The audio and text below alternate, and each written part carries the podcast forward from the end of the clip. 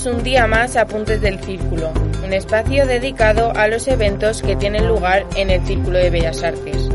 Estás en radiocírculo.es. Nuestro mail de contacto es radio@circulobellasartes.com. También puedes encontrarnos en Twitter en nuestra cuenta de arroba radiocírculo. En la dirección David Coello y Lidia Cañizares. Aquí comienza Apuntes del Círculo.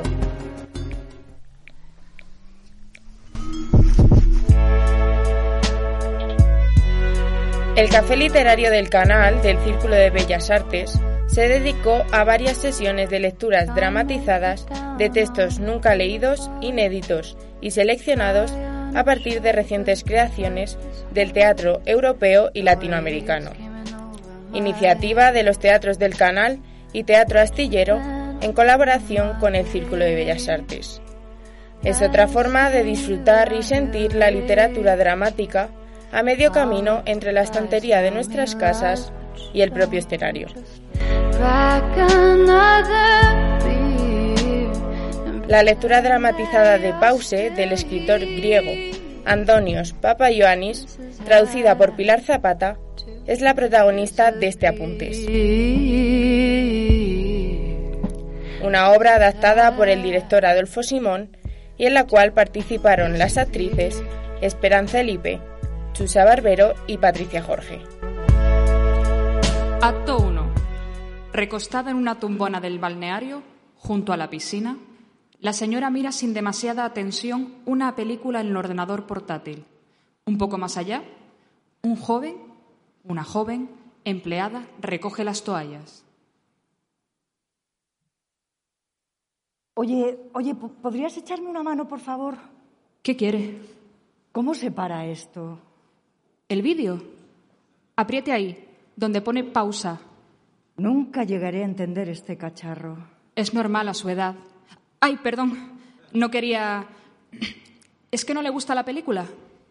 Ni me gusta ni me deja de gustar. Es normal a mi edad.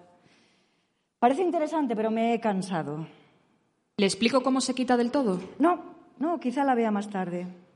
Pues para que vuelva a ponerse en marcha, tiene que pulsar pausa otra vez. Espero que siga donde la he dejado y no haya continuado avanzando por su cuenta, porque con esta tecla se para el tiempo, ¿no? Tiene usted mucho sentido del humor. Alguna vez sí que lo tuve. Ahora ha empezado a agriárseme. ¿Usted cree? Es que, es que el tiempo solo se detiene para la película. En la vida real no existe esa tecla de pausa que tú dices.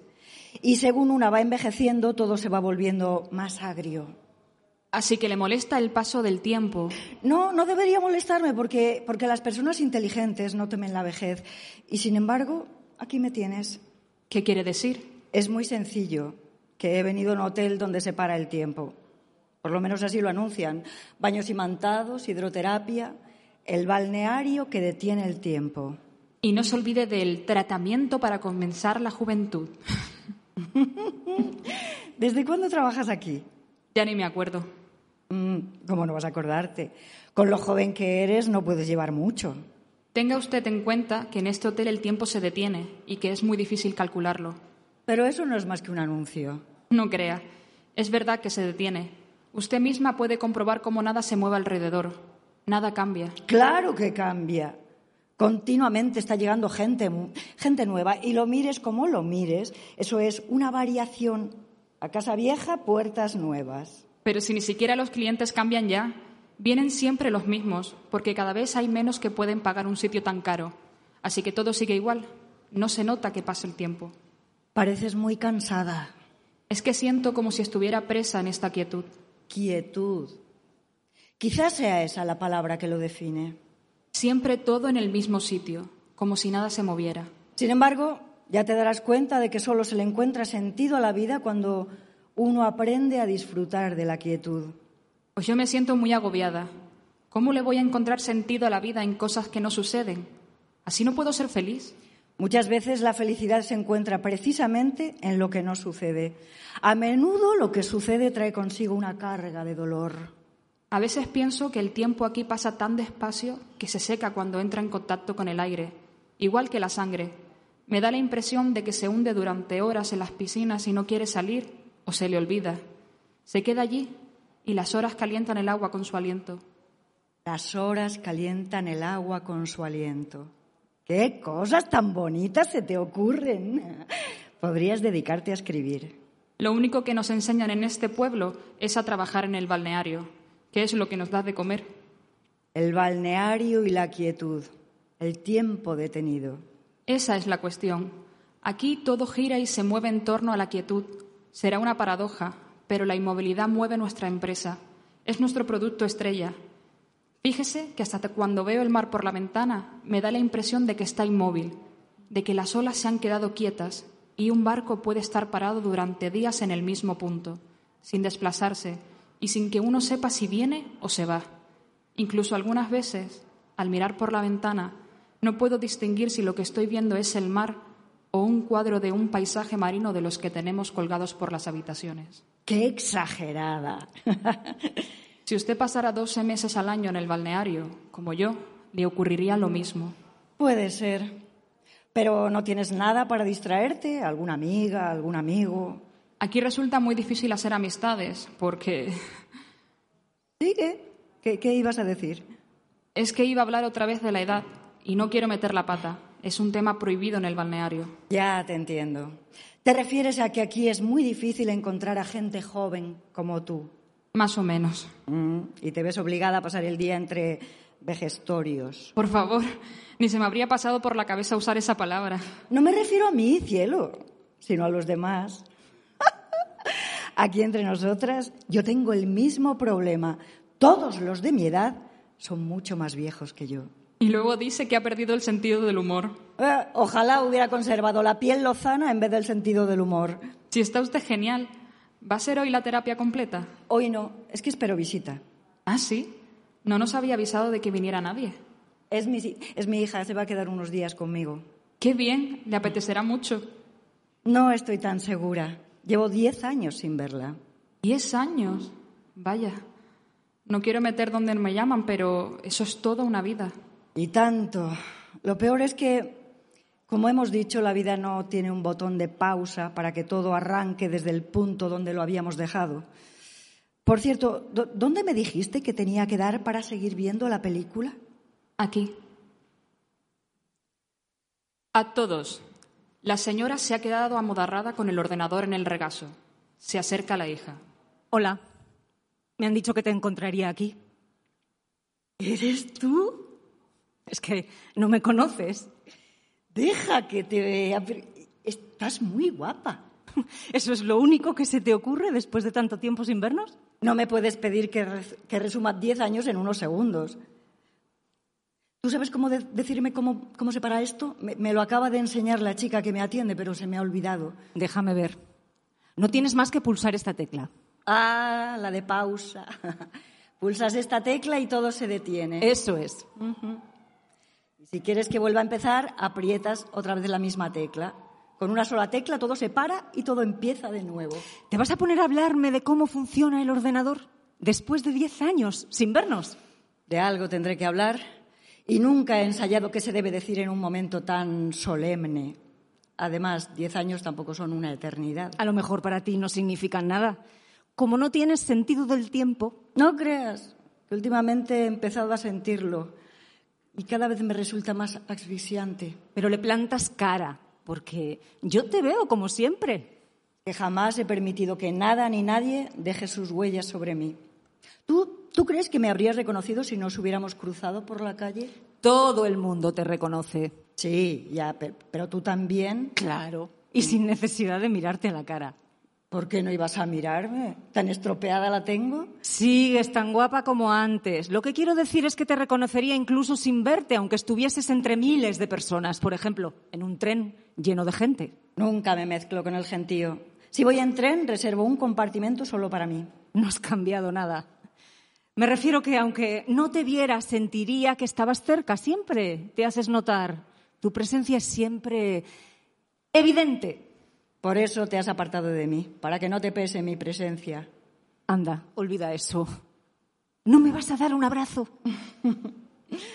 No pensaba decírtelo, pero la verdad es que te he echado de menos. Y yo a ti. Y tampoco pensaba decírtelo. Nunca he dejado de echarte de menos. Después de irme de casa, como te pasabas la vida recorriendo el mundo, cada vez que viajaba a cualquier parte, me esforzaba por sentir que estabas allí, cerca, por sentir tu presencia. Era una obsesión. Pensaba que quizá nos encontraríamos por casualidad en un sitio y al final me marchaba de allí enfadada. Pero no por no haberte encontrado, sino porque estaba convencida de que te había tenido cerca, al lado. ¿Y cómo no viniste a verme? Porque por aquel entonces ni siquiera hablábamos por teléfono. Pero después cambiaron las cosas. Es que ibas de acá para allá y a lo mejor si cogía un avión para ir a verte, al llegar me encontraba con que acababas de marcharte. A veces he pasado bastante tiempo en el mismo sitio. Solo cuando estabas rodando una película. Así que me habrías reservado habitación en tu hotel y habría tenido que esperar allí a que encontraras unos minutos para dedicarme. Lo mismo que ocurría cuando era una niña, solo que ya había crecido y no quería repetir la experiencia. Así era mi trabajo. Deberías haberte acostumbrado. Sí lo entendía, pero me resultaba muy difícil aceptarlo. ¿Y cómo es que te has decidido a venir ahora? Porque me imagino que tendrás más tiempo. Espero no haberme equivocado esta vez. A ver si lo que piensas en realidad es que no me queda ya mucho. Me estoy haciendo vieja. Nunca hubiera esperado escuchar eso de ti. Seguro que no has venido porque... Vale, será mejor que lo dejemos. Sigue, ¿qué ibas a decir?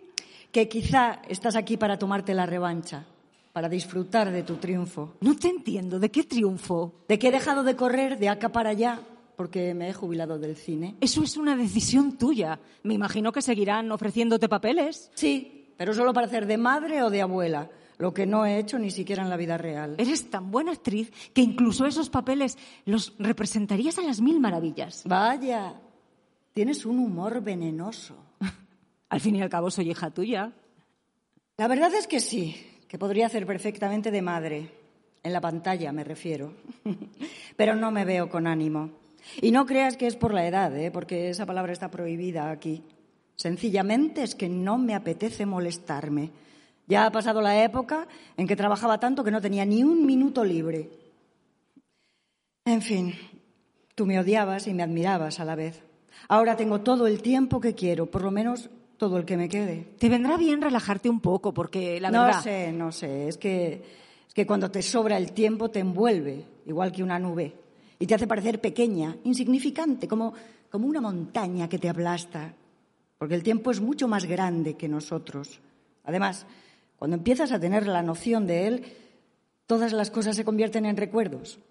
Aparte de que al quedarte quieta, das a los demás la oportunidad de que te observen. Al principio ven tus debilidades y luego tus errores, hasta que poco a poco empezarán a aburrirse de ti y al final puede que incluso te tengan lástima. Y sin embargo, si corres de acá para allá, te escondes mucho más fácilmente. Eso era lo que hacías tú, esconderte de mí. Aunque lo hubiera dejado todo para cuidarte, me imagino que tampoco habría sabido ser una buena madre. La cuestión es que yo tenía que saber de ti por la prensa, por las entrevistas que te hacían y por lo que los demás decían sobre la gran actriz. La verdad es que pensaba que cuando crecieras tendríamos la oportunidad de estar juntas, pero entonces te fuiste. Nunca entendí por qué. Lo sabes de sobra. Ah, bueno, vale, por aquel desgraciado incidente. En fin, son cosas que pasan. Ya tendrías que haberlo superado. El desgraciado incidente, como tú lo llamas, hizo que dejáramos de hablarnos durante muchos años, pero no fue por eso por lo que me marché. Ah, ¿no? No, entonces yo también tenía mucho tiempo, pero a mí nadie me observaba y nadie veía mis debilidades ni mis miedos. Me quedaba allí, quieta, expuesta a tu mirada, pero tú te ibas corriendo a esconderte. No estabas a mi lado para verme ni, ni para que yo te viera a ti. Tuve que conformarme con sentir tu presencia cuando rondabas por los alrededores. Era fácil porque siempre había una gran actividad en torno tuyo. Todos corrían, los maquilladores, el director, los técnicos, los del vestuario. Y yo sabía que corrían por ti y eso me confirmaba que estabas cerca. Quizá en la habitación de al lado, que no te habías marchado a otra ciudad. Pero a la vez me agobiaba, me sentía condenada a la inmovilidad, mientras todo corría a mi alrededor. Por eso tuve que irme. Así que también te habrías ido si no hubiera ocurrido aquello. Supongo. De hecho, me fui Aunque ya, mira, ya no tiene sentido hablar de eso. Tienes razón. Cambiando de tema, ¿te ha gustado la habitación que te he reservado? No estoy, res- no estoy acostumbrada a tanto lujo. ¿Qué estabas viendo? Una película, pero me he quedado dormida. ¿Una película tuya? Aparece mi nombre, aunque no estoy muy segura de que sea yo la que sale en ella. Había leído por ahí que nunca ves tus propias películas. Antes no. No quería ver mis errores. ¿Y ahora? Ahora ya no me preocupa. Es normal a mi edad, como dice una conocida mía. Acto 3. La hija está en la tumbona. Se acerca la empleada. La sesión de hidroterapia empieza ahora, si quiere hacerla. No, no tengo ganas de hidroterapia, gracias. Prefiero quedarme aquí sentada y mirar el mar. Como guste, pero su madre ha pagado el tiempo completo del programa. Mm, así que ahora va a empezar a comprarlo. ¿Cómo dice? Me refiero al tiempo. Hasta hace poco lo intentaba, lo que intentaba era pararlo y ahora lo, lo compra. Yo creo que lo que intenta es sobornarlo. De todos modos, me apetece quedarme un rato frente al mar. ¿También lo ve usted? ¿El qué? El mar. ¿Se da cuenta de que está inmóvil? ¿Que parece que las olas se han petrificado? Yo no veo nada de eso. Si pasa más tiempo en el balneario, empezará a verlo. Veré las olas petrificadas. Sí, inmóviles como en una fotografía. El que acaba de llegar no se da cuenta, pero cuando uno lleva aquí unos años, Mm, Yo no voy a quedarme mucho, no, no he venido de vacaciones, sino a visitar a mi madre. ¿y se conforma con eso? Quiero decir, discúlpeme, pero tengo entendido de que llevaban diez años sin verse. ¿Cómo va a recuperar tanto tiempo en dos días? Tampoco lo pretendo, solo he venido a verla. Si a esos 10 años les añades otros 25 en los que apenas teníamos contacto, son muchos más todavía, pero eso ya no se puede arreglar. A lo mejor, si empiezan desde el principio, Yo ya he empezado por el principio, pero por mi parte y en otro lugar. ¿cómo es eso? ¿Cómo es estar en otro lugar? ¿Qué quieres decir? Que si todos los lugares son iguales, que si son los mismos. Es que no has, no has viajado nunca. No he tenido esa suerte. Mi familia es pobre. De pequeña entré a trabajar en el balneario, como casi todos los niños del pueblo, y en él pasaré el resto de mi vida. ¿Y no has salido de aquí? Para estudiar, por ejemplo. Solo la ciudad al lado. Allí hay una academia donde nos preparan específicamente para los baños. Nadie se va a otro sitio. Nos quedamos aquí y aquí envejecemos. Tú eres aún muy joven y, según he visto en el anuncio, nunca te harás vieja porque aquí se para el tiempo. Lo que separa en realidad es nuestra propia vida. Yo creo que para vivir en un sitio así sería, sería un sueño para cualquiera. Desde luego es el lugar ideal para los que son de fuera, quienes ir a otro sitio. Pero para nosotros, los que vivimos aquí, este no es precisamente el otro sitio de nuestros sueños. ¿Qué es lo que te gustaría a ti? Marcharme, ir a otra parte donde el tiempo pase más deprisa, a algún lugar que tenga vida. Me gustaría ir al encuentro de la vida. ¿Quieres decir que los que vienen aquí vienen al encuentro de la muerte? Algo así. Aunque ellos no lo sepan, vienen a esperarla. Sin prisas, claro, porque pensarán que si se detiene el tiempo, también se retrasará la muerte. ¿Y a mi madre le pasa lo mismo? Es que a su madre no le pega estar aquí. No es de las personas que se quedan una larga temporada en el mismo sitio. Es una mujer de acción. Da la sensación de que la admiras. Todos la admiramos. Ojalá yo pudiera tener una vida como la suya. ¿Y crees que yéndote de aquí lo conseguirás? No estoy segura. No puedo saber algo que no he experimentado nunca. Sin embargo, me encantaría probarlo. Por eso le pregunto cómo es estar en otro sitio. No se lo has preguntado a ninguno de los que vienen por aquí. Es que ellos fingen que no se acuerdan. Hablan del pasado como si les molestara. Lo que significa que sus vidas no han sido mejores que la tuya. Al contrario, estoy segura de que han vivido una vida plena. Por eso intentan olvidarla, porque la añoran, como su madre. Aunque su madre se irá, ya lo verá.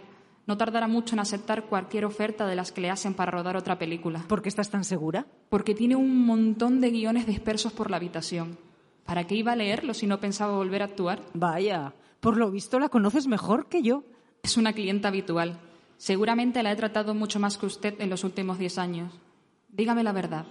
¿Por qué se apartó de ella? Más o menos por los mismos motivos por los que tú te quieres ir de aquí, porque quería hacer mi vida y porque me había llegado la hora de irme. La pregunta correcta sería, ¿cómo he tardado diez años en volver? ¿Y cómo ha tardado tanto? Quería darle a mi madre la oportunidad de ser libre. Sentía como una amenaza que yo me hiciera mayor. Me miraba como si fuera la culpable del paso de los años y salí huyendo de mí. Salía huyendo de mí para lanzarse a vivir su vida. Yo la admiraba, pero notaba que era un estorbo para que ella alcanzara sus sueños, aunque de eso me di cuenta más tarde, porque lo que ocurrió es que cuando tenía más o menos tu edad. ¿Qué ocurrió cuando tenía mi edad? Que conocí a uno que me gustaba mucho. No sé si te ha pasado a ti, pero si, te enamoras siendo muy joven, sientes que no hay nada en el mundo más que esa persona. Y yo quería estar a su lado el resto de mi vida. Así que cuando vi que mi madre coqueteaba con él, se me abrió la, tierra bajo los pies.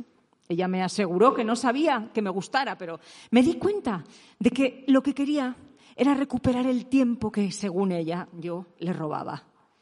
Con que nos peleamos de mala manera y dejamos de tratarnos durante muchos años. Después empezamos a hablar por teléfono, pero para entonces ya seguía cada cual su camino. ¿Y no se ha arrepentido nunca de haberse distanciado de ella? No. Yo creo que se parece usted a su madre. Ella es más guapa. Me refiero al carácter. Da la sensación de que las dos quieren sentirse libres y no inmiscuirse en la vida de la otra ni ella en la suya, ni usted en la de ella. Quizá haya sido mejor así. La dejo que disfrute del mar. ¿Ve ese barco ahí abajo? Sí. ¿Podría decirme si viene o se va? Acto 4. La señora con la hija, ambas en las tumbonas. Lo de los baños de lodo son estupendos, muy revitalizantes. No he viajado hasta aquí para restregarme por el lodo. Pues te equivocas. El barro es nuestra materia prima. Estamos hechos de eso. Yo creo que es un ensayo. ¿Qué quieres decir? Que venga toda esa gente a su edad a hundirse en el barro me parece como un intento de habituarse a la tierra, como si se entrenaran para la eternidad. No te hagas la cínica que no eres. Lo que pasa es que estás muy tensa, estás como, como crispada. Y eso es fatal para la piel. Deberías ocuparte un poco de ella. Yo creía que había venido para ocuparme de nuestra relación. Un baño de lodo puede ayudar a eso. El barro tiene la ventaja de que cubre todas las grietas. ¿Tú crees?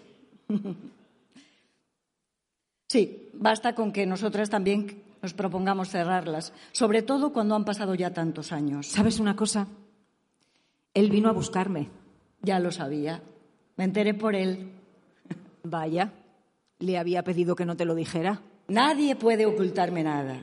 No debería de habértelo contado. Alguien tenía que hacerlo, ya que tú no soltabas prenda. ¿Cómo te lo iba a decir si precisamente era él el motivo de que lleváramos años sin hablarnos? Pero es que para mí no significaba nada. Fue una aventura sin importancia. ¿Por qué me haces esto? ¿Qué es lo que te hago exactamente? Fue una aventura sin importancia. Es que pretendes humillarme echándolo todo por tierra. Mira que llamarlo aventura sin importancia. Cuando sabes que para mí era lo más importante del mundo. ¿Lo es todavía? No. También yo he empezado a darme cuenta de que el tiempo es más fuerte que las personas. Me lo he arrancado de raíz, aunque ayer, ayer. ¿Qué? Serán cosas mías, pero ayer me pareció verle en el hotel. Tan de raíz no lo has cortado cuando te imaginas que le ves. La verdad es que estoy segura de que era él. Iba a hablarle, pero entró en el ascensor y desapareció. Me imaginé que habría subido aquí a verte. ¿Y por qué iba a hacer eso? Llevamos años sin tratarnos.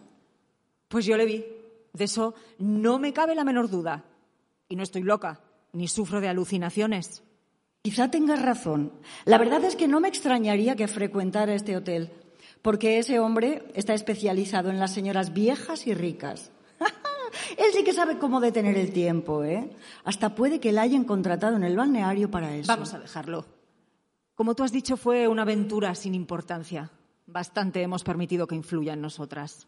Por su culpa no he sabido nada de ti en muchos años. Es que mi vida no sale en periódicos y revistas. No soy como tú que no había día que no escribieran algo. Incluso ahora, cuando. No, no escribían sobre mí, ¿eh? Sino sobre los aspectos de mi vida que le interesaban al público. Mi verdadera vida tampoco salía en las revistas. Nadie podía saber nada de mí en realidad. Quizá porque en la realidad nunca dejaste que se te acercara nadie. Los seres humanos son como el tiempo. Se amontonan a tu alrededor y te asfixian. hacen que te sientas pequeña. Pero a ti te admiraban. Eras un mito para mucha gente. Eh, y sigo siéndolo. Ya lo sé, no quería ofenderte.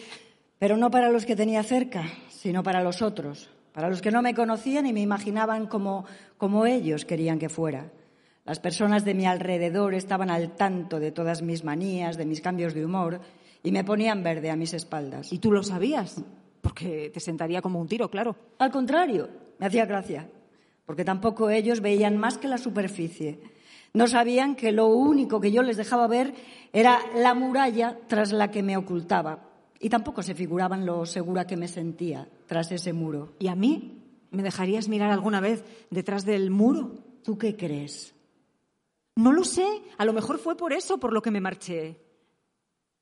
Pensaba que nunca me permitirías conocerte y que era, que era inútil intentarlo. Pues entérate de que tú eras la única que podía asomarse tras el muro. ¿Y no te molestaría que irrumpiera de esa forma en tu vida? Tú sabrás porque tú también tienes tu propia muralla. A la que tú nunca has querido asomarte. No creas. Durante un tiempo tuve cierta curiosidad. Vaya, cierta curiosidad. Aunque me habría conformado con que tú misma me contaras. Nunca me has hablado de tu trabajo ni de, ni de tu vida personal. Muchas veces he pensado que a lo mejor te habías casado y que, y que incluso podría ser abuela sin haberme enterado. Me daba miedo de que mis cosas te aburrieran. Podrías haber probado, ¿no? Por teléfono. Sí, por teléfono, ¿por qué no? A no ser que prefirieras decírmelo a la cara para ver si te escuchaba con la debida atención. Es que siempre que te llamaba, te llamaban a la vez por la otra línea. Nunca hemos podido hablar un rato en paz. No habría contestado a esa otra llamada. Para ti siempre habría tenido tiempo. Por teléfono. Es, era la única oportunidad que me dabas de hablar contigo. De todos modos, ahora ya no tiene ningún sentido que nos contemos nuestras vidas. En eso llevas razón. Lo que haya ocurrido nos ha ocurrido a cada una por separado. No hay nada de este tiempo que podamos recordar juntas. Además, últimamente me cansa hablar. Entonces pongamos punto final al pasado. Eso. Vamos a pulsar el botón de pausa. ¿Podemos quedarnos así? Quietas, disfrutando del mar. La chica que me atiende dice que el mar está inmóvil. También me lo ha dicho a mí. Cree que si uno se queda aquí muchos días acaba por verlo así, petrificado, como en una fotografía. ¿Te ocurre eso a ti? Nunca miro el mar. Me aburre. A mí esa chica me parece un poco rara. Estoy pensando llevármela conmigo. ¿A dónde? He decidido aprovechar un papel que me han ofrecido para una película. Así que ha dado en el clavo. Me ha dicho que tienes un montón de guiones en tu habitación y que tú no pegas aquí y que enseguida te irías. Es una joven muy avispada. Verás, he pensado darle la oportunidad de largarse de este sitio que le resulta tan agobiante. Puede ser mi maquilladora. Conoce de sobra las necesidades de mi piel. Las de tu piel, vale, pero ¿y las tuyas? Eh, esas no hace falta que las sepa todo el mundo. No sé, para ti es una responsabilidad. Además, ella está acostumbrada a un ritmo más tranquilo. ¿Tú crees que podrá soportar el frenesí de tu vida? Tampoco soporta este trabajo. Sí, pero al fin y al cabo está en su pueblo. De momento, eso le tiene sin cuidado. Quizá luego, con el tiempo, sienta la necesidad de volver. Todos acaban volviendo cuando los años empiezan a pesarles. A lo mejor por eso has vuelto tú, ¿no te parece? ¿Me estás llamando vieja? De ninguna manera. Es más, te prohíbo que envejezcas mientras yo decida seguir siendo joven. Supongo que, que si has vuelto es para recuperar un poco del tiempo que no hemos vivido juntas. No habíamos dicho que no íbamos a hablar de eso. Es mejor que pensemos en el futuro. ¿Cuándo te vas? Dentro de tres días. Pero tú puedes quedarte aquí si quieres. He, he pagado hasta el final. Por lo visto, aquí todos traficáis con el tiempo. Y lo gracioso es que detenerlo resulta más caro que dejarlo correr. Te lo agradezco, pero tengo que volver al trabajo. ¿A, a qué me dijiste que te dedicabas? Soy Human Rehearsing Manager. ¿Y eso te gusta? ¿Por qué no iba a gustarme? Tengo un alto cargo en una compañía mundial, soy responsable de mucha gente y mis jefes me valoran. Sí, pero me da la sensación de que no te pega. Yo creía que te habrías dedicado a la pintura. ¿Cómo se te ha ocurrido eso? Porque tienes un temperamento artístico y de pequeña te encantaba dibujar. Siempre he pensado que serías pintora. Me imaginaba que cualquier día me llegaría una invitación tuya para una exposición. Para poder hacer una entrada triunfal y que todos dejaran de mirar mis cuadros y se pusieran a mirarte a ti. Lo mismo ocurriría si fuera la compañía donde trabajas ahora. ¿no Solo que allí no irás nunca. No, no es el tipo de sitio al que tú irías. Es mi muralla particular, mi escondite, lo que me da seguridad. ¿Y eres feliz detrás de esa muralla? Ya te lo he dicho. ¿Por qué no iba a serlo? Es un buen trabajo. Puedo incluso pagarme un apartamento de lujo. Soy independiente y me gusta lo que hago. Llevo una vida normal. Esa es otra manera de detener el tiempo. Por eso te mueres de ganas de volver a ser de Human Researching Manager. Es que mi permiso acaba dentro de tres días. Muy bien. Entonces pulsemos de nuevo el botón de pausa para que el tiempo vuelva a correr. Este lugar no es capaz de retenernos ya a ninguna de las dos, así es que lo mejor es que cada una se encierre otra vez tras su muralla. Ahora discúlpame, pero me esperan para el baño de lodo, para entrenarme para la eternidad, como tú dices. ¿Quieres venir conmigo? No, prefiero tapar mis grietas yo sola. Por cierto, quiero pedirte un favor. Si me muero antes que tú, encárgate de que me quemen. Están aquí. Llevo un rato buscándolas. ¿Qué pasa? Ha ocurrido algo muy grave. Anda, que no te gusta exagerar. Aquí nunca ocurre nada grave. Esta vez sí. Ha habido un homicidio. ¿Qué dices? Han encontrado una señora asesinada en su habitación. Por fin, algo de acción. ¿Pero cómo puedes tomarte así una cosa tan terrible? A ciertas edades, un asesinato puede ser una maravilla. ¿Cuántos años tenía la mujer? Era muy vieja ya. Y muy afortunada, diría yo. ¿Te gustaría que te pasara a ti lo mismo? Es que yo todavía no soy tan vieja como para eso. De todos modos, no entiendo por qué dices que es afortunada. Porque a esas edades hablas mucho con la muerte. Te preguntas cómo será, de qué forma llegará, si todo acabará deprisa. Un asesinato soluciona muchos problemas. Acaba de una vez por todas con esas preguntas. ¿Cómo ha ocurrido? Aún no lo sabemos. Me refiero, me refiero a si la han apuñalado, si le han pegado un tiro, si la han envenenado. Por lo que he oído, de un disparo en la cabeza. ¡Es perfecto! Hasta pueden aprovecharlo para el anuncio. El hotel que detiene el tiempo para siempre. Si pillan al asesino, quiero darle mi enhorabuena. Un tiro es un final feliz. No te entiendo, de verdad. Hija mía. A ver, cuando la muerte se acerca, viene muy despacio. Y el tiempo que queda hasta que por fin llega es un suplicio. Una bala es la mejor solución. Es más rápida que el tiempo y que la muerte. Basta con apretar el gatillo y adiós a las angustias metafísicas. Oye, ¿no se habrá suicidado ella? Pues eh, no sé. Todos dicen que ha sido un homicidio. No podremos estar seguras hasta que no venga la policía. Ya la han avisado. De momento los vigilantes del balneario no dejan que nadie se acerque a su cuarto. Así que al final tenemos algo de acción. Lástima que sea justo ahora que nos vamos. Deberías decir qué suerte que nos vamos. Yo no soporto una situación así. Me vuelvo dentro, que me están buscando. Están todos muy impresionados y además tengo que recoger mis cosas. También yo me voy. Acto 5. Señora en su tumbona. La hija en una silla. Entra la empleada. ¿Puedo quedarme un rato con ustedes? Normalmente no nos dejan estar con los clientes, pero como ya no soy empleada del balneario, Así que por fin has decidido irte. su madre me ha dado esa oportunidad y le estoy muy agradecida. Supongo que te lo habrás pensado bien porque es una decisión muy importante. Es una decisión que tenía que haber tomado hace tiempo. Ustedes mismas pueden ver que aquí no hay nada, que todo parece muerto alrededor. De momento, la única muerta es la asesinada. Hay que ver cuánto anima un cadáver este sitio.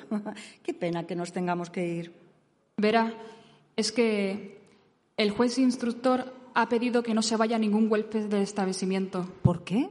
¿No nos considerará sospechosas? Es solo hasta que declare todo el mundo, todos los ocupantes del hotel, si lo considera oportuno. Pero eso va a llevar mucho tiempo. La verdad es que sí, porque el balneario está lleno. Es que yo tengo que volver al trabajo, si no vuelvo... ¿Qué pasa si no vuelves? Mira, déjalo. Aunque te lo explicara, no lo entenderías. No dices que eres un alto cargo. Los altos cargos pueden permitirse algunas licencias. Eso es en tu mundo. En la vida real es diferente. Tú no estás preocupada, no te esperan para el rodaje. Llevan tanto tiempo que esperando que acepte el papel que unos días más no les van a afectar. Yo también he aguantado aquí durante tantos años que por un poco más no pasa nada. Bueno, dime, ¿hay alguna novedad sobre el caso? Todavía no. Mm, es que en una película hice el papel de Miss Marple. ¿Y qué pasa? ¿Estás dispuesta a repetirlo? Una no tiene todos los días la oportunidad de vivir un crimen de cerca. ¿Se sabe algo de la víctima? Parece que era muy rica. Ya me lo imaginaba. No tiene mucho mérito. Todos los que vienen a este balneario están forrados.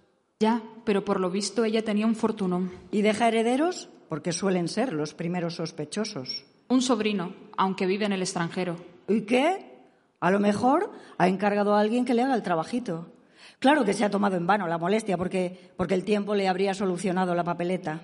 La mujer no habría vivido mucho ya.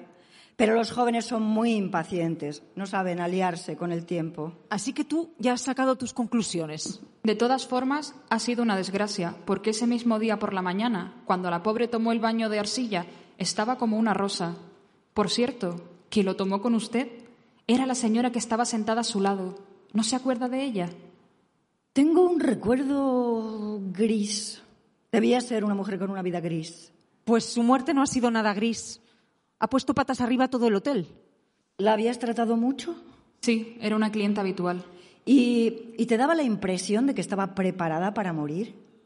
No la entiendo. Quiero decir que, que si parecía reconciliada con la idea de la muerte. Probablemente. Por eso venía a este balneario.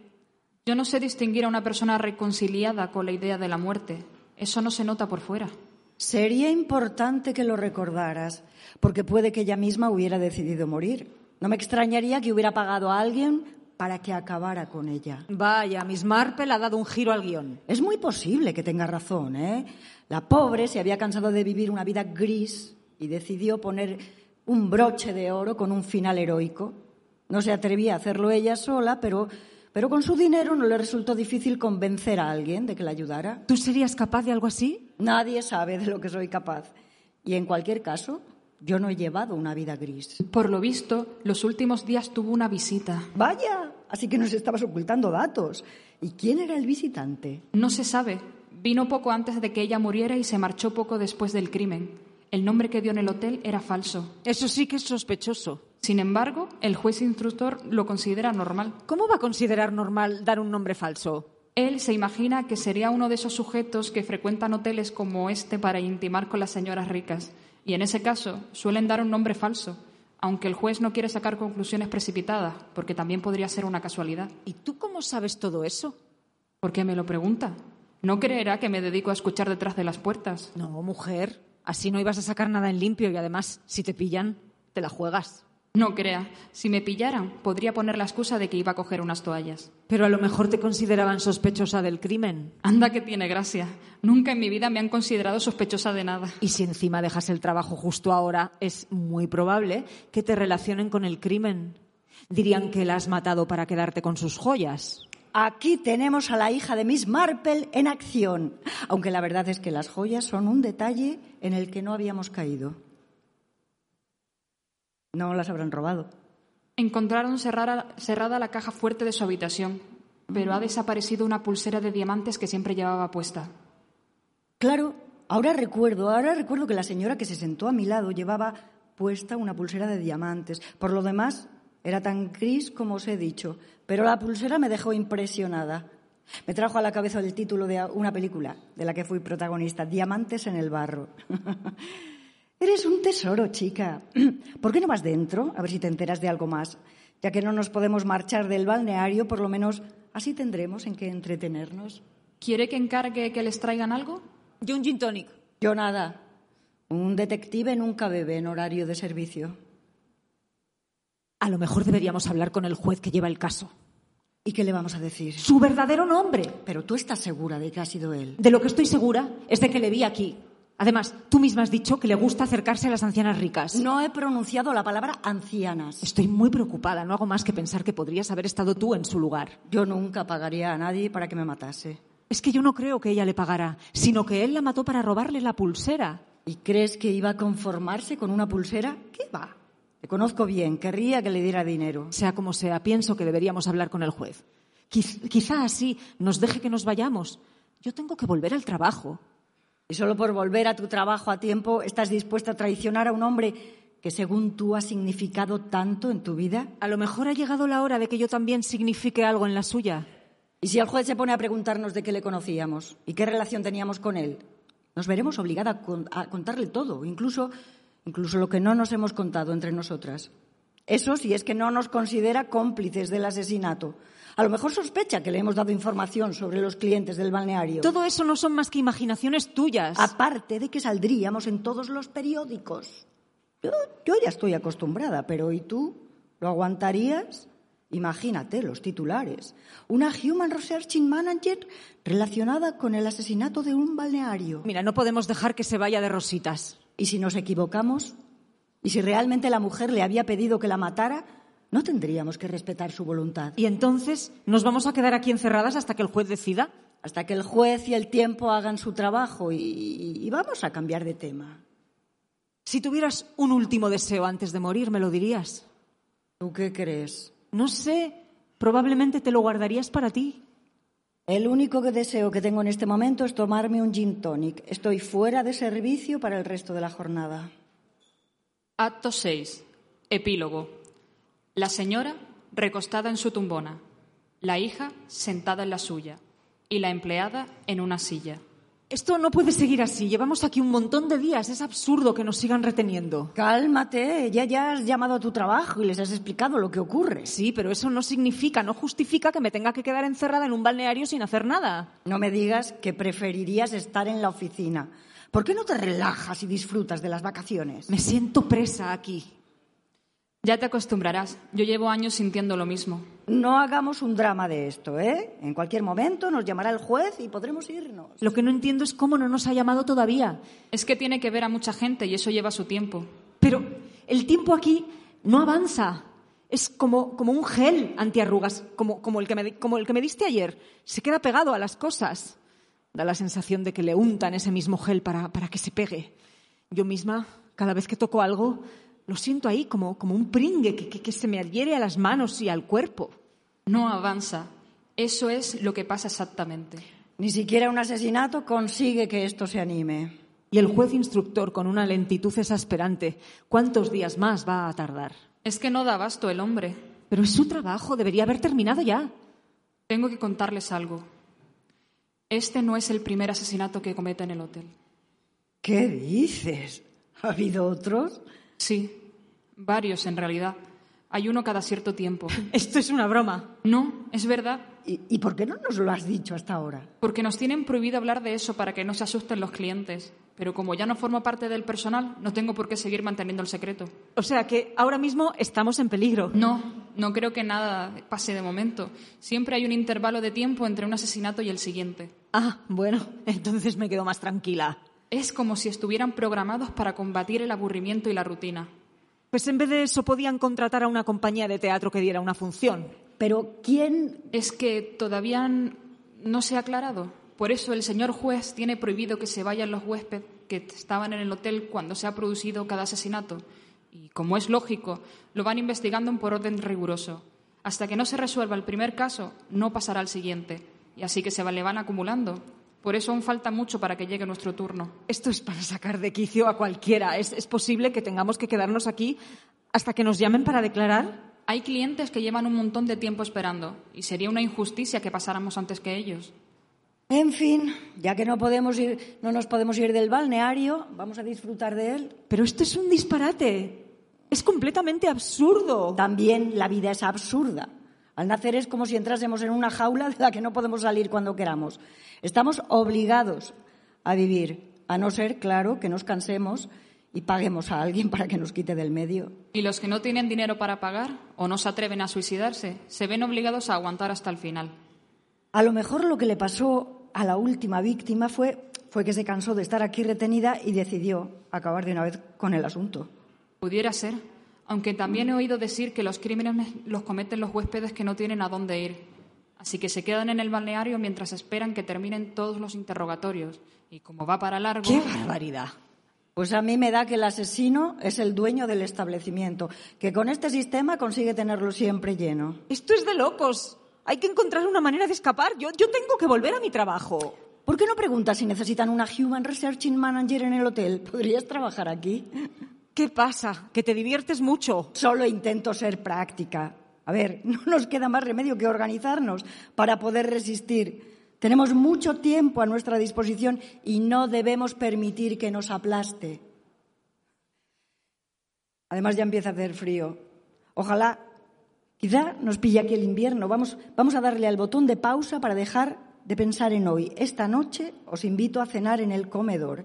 Encargaremos una botella de buen vino y disfrutaremos de la velada sin pensar ni en el pasado ni en el futuro. Bueno, pero mañana sin falta hay que tomar una decisión. Yo voy a deshacer mis maletas. Necesitaré ropa hasta que podamos irnos. De paso, busca algo bonito para ponerte esta noche. ¿Ustedes se quedan aquí? Voy a ver la película que tengo a medias, esa que dejé hace un montón de días. Por favor, recuérdame el botón que hay que apretar. Pues yo me quedaré mirando el mar. Es lo único que me gusta de este maldito sitio. Tienes razón. También yo lo veo ahora. ¿El qué? El mar. Está inmóvil como una fotografía. Parece que las olas se han quedado paradas, como si fuera un mar de gel. ¿Lo veis también vosotras? A mí me aburre el mar. Fíjese en el barco. ¿Se da cuenta? A que nadie puede decir si viene o se va.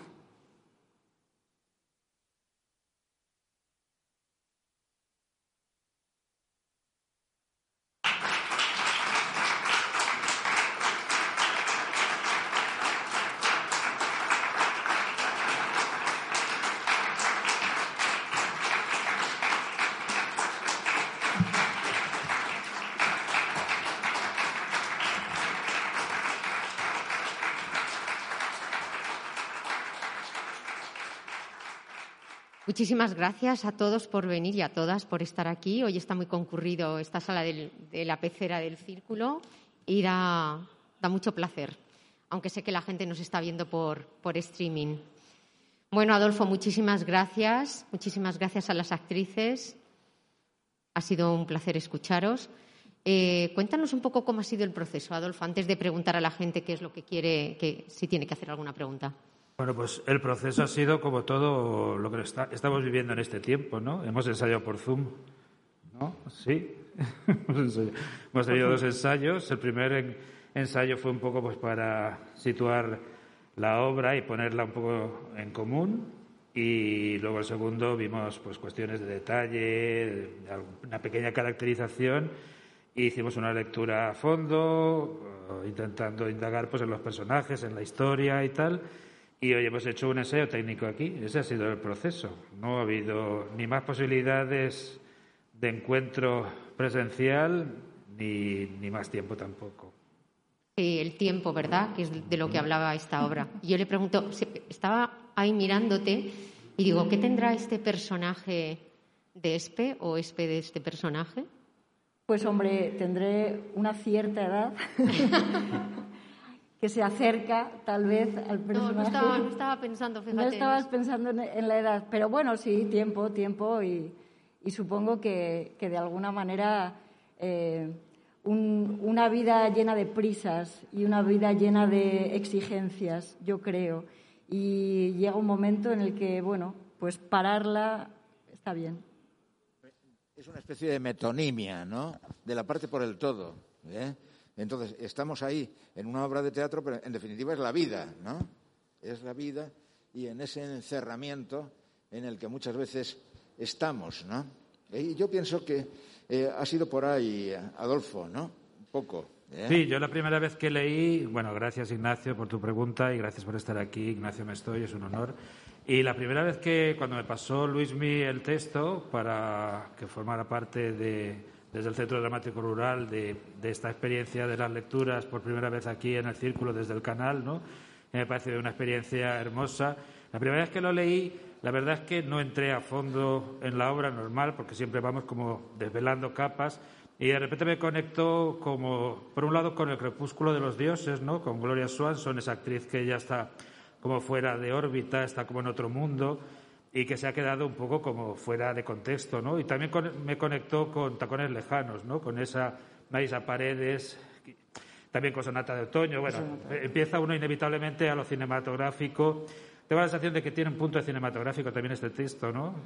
Que puede, evidentemente es teatral, pero hay textos que uno no los imagina como en lo audiovisual y este de repente me aparecían imágenes, ¿no? Me aparecía ese mar de fondo todo el tiempo. Y, bueno, luego conforme fuimos desvelando, también con el trabajo con las actrices, pues sí que va apareciendo, ¿no? Como también supongo que intentándolo acercar a nosotros, ¿no? Para poder abordar, aunque solamente fuera una lectura, ¿no? Y uno, como decía también Espe, de repente dice, claro, es que estamos un poco identificados con los tres, ¿no? Con alguien, con la hija que tiene de alguna forma cuentas pendientes, que la vida no has podido hacer todo lo que soñaba o desarrollar la relación con la madre a fondo. Esta madre que está como en, otro, en otra galaxia, ¿no? Y viviendo deprisa y nada más como pendiente de la afuera. Y este personaje enigmático, ¿no? De la, de la muchacha del servicio de este balneario, ¿no? Que era alguien que de repente me generaba mucha curiosidad, ¿no? ¿Quién es esta muchacha que ha estado todo el tiempo ahí encerrada, observando, viendo la vida pasar o no, o no viéndola pasar, ¿no? Y también a veces uno se siente también en ese lugar, ¿no? De repente estás como un espectador ante el teatro de la vida porque no puedes tener acción, esa acción de la que habla el personaje protagonista, ¿no? Que quiere, ahí hay crímenes, pues venga, entonces ya estamos todos bien porque hay lío, ¿no? Entonces sí, yo creo que está ahí como entrelazada la vida en ese lugar como enigmático, ¿no? Ese lugar que es un balneario que está a medio camino entre rejuvenecerse o morir, ¿no? Entonces me parece que, el texto lo hemos ido como desvelando y al final nos ha parecido eso, que era un texto que en apariencia no pasa nada, como en la vida, y está colándose todo el drama, las tragedias, la imposibilidad de ser feliz, ¿no? y de realizar los sueños, ¿no? Yo creo que es un texto que parece como muy amable y como muy sencillo y creo que tiene como más, más posibilidades de, encontrar en él cosas, ¿no? Bueno, has contado ahí con tres buenas actrices. Por supuesto.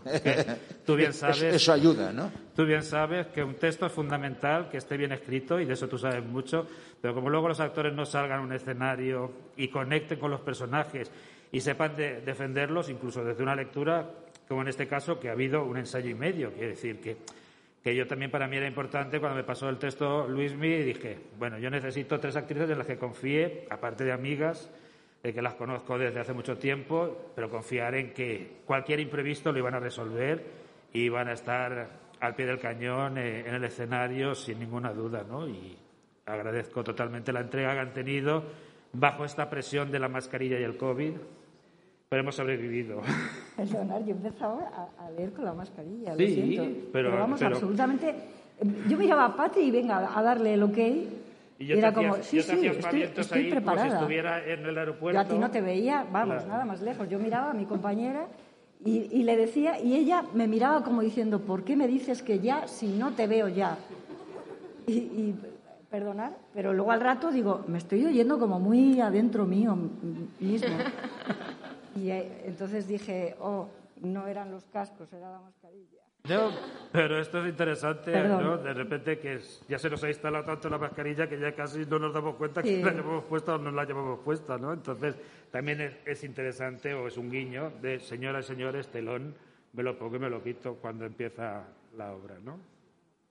Un personaje enigmático ese hombre, ¿no? Ese hombre, ese hombre que no sabemos si realmente es el asesino o o, quizá, pero sí, sí, el hombre. Pero que habéis tenido vuestra historia. Claro, claro, claro. Sí, sí, viene.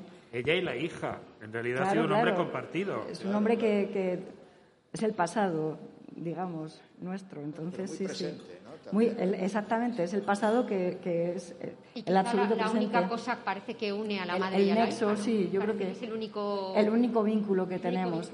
sí, sí, sí, sí, sí aunque para una es como algo que fue muy fuerte y la otra eh, le quita importancia, pero, pero bueno, es el vínculo. ¿No, Chusa?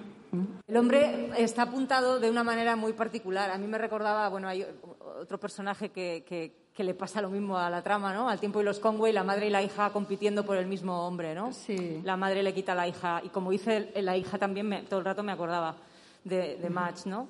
Pero bueno, en realidad, mm, eh, ese hombre, a mí lo, que me parece curioso es cuando vuelve, ¿no? De repente, o sea, claro, el autor plantea tramas y las deja ahí como, porque, claro, aparece este señor ahí en el hotel y esta dice que lo ha visto, que no es que se lo ha imaginado, que no, que está segura. Entonces, claro, de repente hay un mundo que se te abre ahí también como desde el, desde el asunto policiaco, ¿no? De, a ver, eh, ¿qué pasa? ¿Ha venido con mi madre?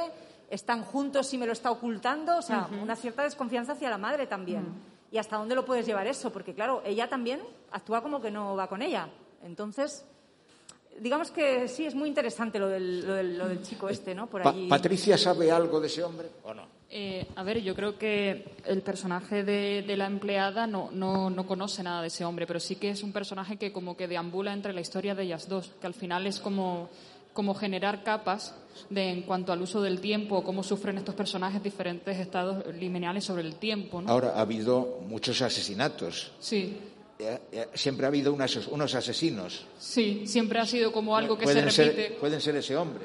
Podría ser, o sea, yo creo que lo bueno que tiene el texto es que da, da juego a que se pueda crear muchas hipótesis sobre, sobre el, en fin, el objetivo, ¿no? Entonces, eh, como que te, te da pie a poder colocarte en diferentes puntos según el, el, el estado donde estés de la lectura o incluso al final, ¿no? Cuando empiezas a reflexionar sobre ello. Y eso es muy interesante porque es una obra que a pesar de que termine todavía da como mucho más juegos en una segunda, tercera y cuarta lectura. A mí hoy también me ha pasado, al seguir volver leyendo, vuelves a leerlo y dices, vale, hay pues, toda esta cosa también del rito del paso. De repente cuando estamos en un estado entre un paso y el otro y es como un estado como onírico que no sabes si termina de aterrizar o no. Entonces es como muy interesante el- las capas y, y los horizontes que tiene a nivel de- del uso del tiempo. Esperanza, yo, yo creo que tú dices el tiempo es más fuerte que las personas en un determinado momento. Sí, eh, eso, eh, eh, eso dice el autor, pero yo creo que el tiempo es más fuerte, que nos, nos sobrepasa. O sea, el tiempo, el tiempo es lo que perdura. O sea, nosotros somos finitos y el tiempo ahí está. O sea, ¿desde cuándo está el tiempo? tiempo. En el teatro también. En el teatro también es. A ver. Sí, sí. Yo creo que sí, ¿no? ¿A ti qué te parece? Te hago a la gallega. Desde luego. ¿Tú qué me dirías de eso? Sí, sí. Sí. Lo es, lo es. Sí. Sí. Jugamos con el tiempo. Jugamos con el tiempo, jugamos con el tiempo y, y proponemos, proponemos cambios con el tiempo y, y- más allá de, de eso, o sea, llevamos un tiempo que no es el mismo tiempo, ¿sabes? Proponemos un tiempo al espectador que no es el tiempo que, que real, sino que igual es otro tiempo, ¿entiendes? sí, sí, sí. No, no, esta obra me ha recordado Esperando a Godot. ¿eh? Sí, sí. También. ¿eh? Adolfo. Y también a puerta cerrada. También, ese final me parece, me- a mí me recordaba mucho ese momento en el que se quedan los personajes como en un lugar que no sabes si va o viene, Sí, si sí. se detiene, si alguien vendrá a sustituirle, si tendrán salida hacia otro lugar. Y Sí, me parece sí. también muy curioso cómo la hija que viene como, como de puntillas, al final se instala también y es ella la que empieza a ver ese mar que no se mueve, que no sabe si va o viene. Por eso digo que yo creo que es un texto que en apariencia es como muy aparentemente anecdótico, como muy cotidiano, y conforme vas leyéndolo y vas jugando con él, empiezan a aparecer a mí el, el tipo este que aparece en sus vidas y que desaparece, que ha generado ese conflicto entre la madre y la hija y que se ha evaporado porque han necesitado quitárselo de en medio y luego vuelve a aparecer en este balneario donde está la madre y viene la hija a visitarle. Es como un personaje también casi como, como que el autor lo va colocando para que vaya generando como el conflicto, ¿no? Y vaya generando como un estallido dentro de la Sí, sí. historia y vaya provocando Sí, eso, sí. ¿no? Acción, ¿no? Me ha gustado ese enlace con Wickloss, ¿no? ¿Eh? Al final, el infierno son los demás. ¿eh? Claro, claro. Muchas gracias por, No, a ti, Ignacio. por esta representación. ¿eh? Gracias. ¿Qué sabemos de, del autor? Pues eh, Luismi, tú sabes, yo, o sea, es un Ahí autor tiene- griego con el que hemos tenido algún contacto, pero Luismi sabe más. Que ha hecho la selección. Pues, pues es griego. Santonios es griego. eh, ya, ya tiene una trayectoria larga eh, en la dramaturgia griega. Y yo lo he conocido porque estamos trabajando en un, en un proyecto raro, proyecto pánico, sobre dónde está el dios Pan hoy día. Cuenta, cuenta. Bien, bueno, lo que cuento es que no sabemos todavía qué vamos a escribir. Sé que hay autores de Madrid, de Barcelona, de Atenas, está Antonios, eh, de La Paz, de Buenos Aires, de México. Había un autor, pero, pero ha desaparecido, no sabemos si volverá a aparecer. Y no sabemos qué vamos a escribir, no vamos a escribir ni una obra en colaboración, ni una obra por episodios. Y sé nuestra- que estamos y- sí. escribiendo material para ¿Y nuestro autor? y nuestro autor está metido en esta experiencia pánica. y ahí lo conocí, le- no- nos hemos pasado textos y, y leí este que por fortuna estaba traducido por Pilar Zapata Y, nada, y me pareció fantástico, me pareció, me pareció una bonita oportunidad de, leer aquí. Si no se acierta, por lo menos la experiencia de la lectura y de la reunión entre amigos eh, eh, eh, es muy bonita. Yo lo que quería preguntaros, pero tanto a las actrices como a Adolfo, ¿qué, ¿qué, diferencia hay? Ya, después de las crisis hay tantos formatos desde lectura dramatizada, lectura entre amigos. Este café literario, ¿qué diferencia hay? No, no entre una función teatral, sino entre una lectura dramatizada en un, en un teatro, en un espacio escénico, o aquí, donde la gente, muchos están tomando café. Bueno, pues la verdad es que es, una, es un sitio maravilloso, es un, es un entorno maravilloso la cafetería y bueno, ¿por qué no? O sea, los cafés siempre han sido reuniones de, de gente de literatura, de, de, hablar y de, y de debatir y de, y de hablar de cultura. Entonces, qué mejor sitio este para hacer una lectura entre amigos y luego contarnos y, que, haya, que haya interacción entre lo que tal. A mí me parece perfecto, maravilloso. Apuntes del Círculo se despide ya, dedicado al café literario del canal y a la lectura dramática del texto Pause del escritor griego Antonio Papayoannis.